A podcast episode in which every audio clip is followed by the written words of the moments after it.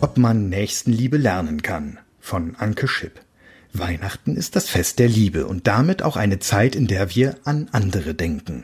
Viele Menschen spenden in dieser Zeit Geld, kaufen Geschenke und helfen in besonderer Weise denen, die in Not sind.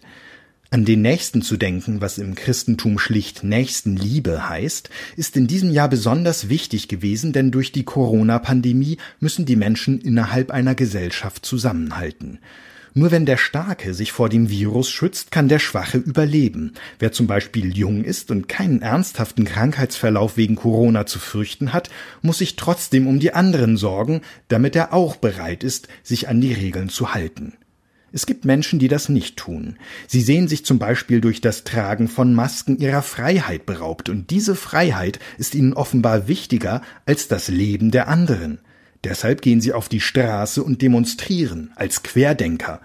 Letztlich können sich diese Menschen nicht gut in andere einfühlen, in deren Ängste und Sorgen.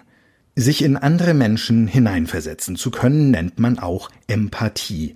Ein Wesenszug, den jeder Mensch in sich trägt. Denn Empathie ist genetisch vorgegeben. Sie hat sich im Lauf der Evolution, also unserer Entwicklung als Menschen, ausgebildet und mit den Jahren verstärkt.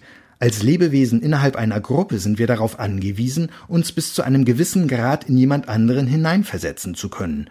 Dadurch können wir sein Verhalten vorausnehmen und gegebenenfalls darauf reagieren. Schon Babys können mitfühlen und fangen an zu weinen, wenn andere Babys weinen. In Experimenten hat man außerdem festgestellt, dass Kleinkinder bereit sind zu helfen, wenn Erwachsene eine Opferrolle spielen. Allerdings haben Forscher der Universität Cambridge herausgefunden, dass die Rolle der Gene dabei nur zehn Prozent ausmacht. Viel wichtiger sind Sozialisation, Erziehung und Erfahrung, die dazu führen, ob aus uns ein empathischer Mensch wird oder eben jemand, der in erster Linie an sich und sein eigenes Wohlergehen denkt und nicht bereit ist, anderen zu helfen. Die gute Nachricht ist, Empathie kann man trainieren. Es ist eine soziale Kompetenz, die auch in der Schule wichtig ist. Wer über ein hohes Empathievermögen verfügt, ist zum Beispiel weniger bereit, andere zu mobben. Kinder müssen und können daher lernen, wie jemand anderes fühlt. Sie sollten wissen, dass ihr Verhalten jemand anderen stören kann, weil er vielleicht ein anderes Empfinden von Lautstärke hat. Oder dass es wichtig ist, jemanden zu trösten, wenn er sich wehgetan hat und nicht einfach darüber hinwegzugehen. Beim Thema Mobbing ist es wichtig, dass ein Täter auch die Perspektive des Opfers einnimmt.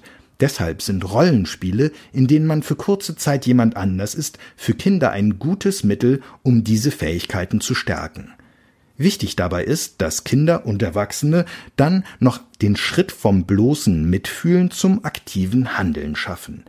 In Zeiten wie diesen heißt das zum Beispiel Maske anziehen, Abstand halten, Hände waschen, damit man die schützt, die ein hohes Risiko haben, an dem Virus zu sterben.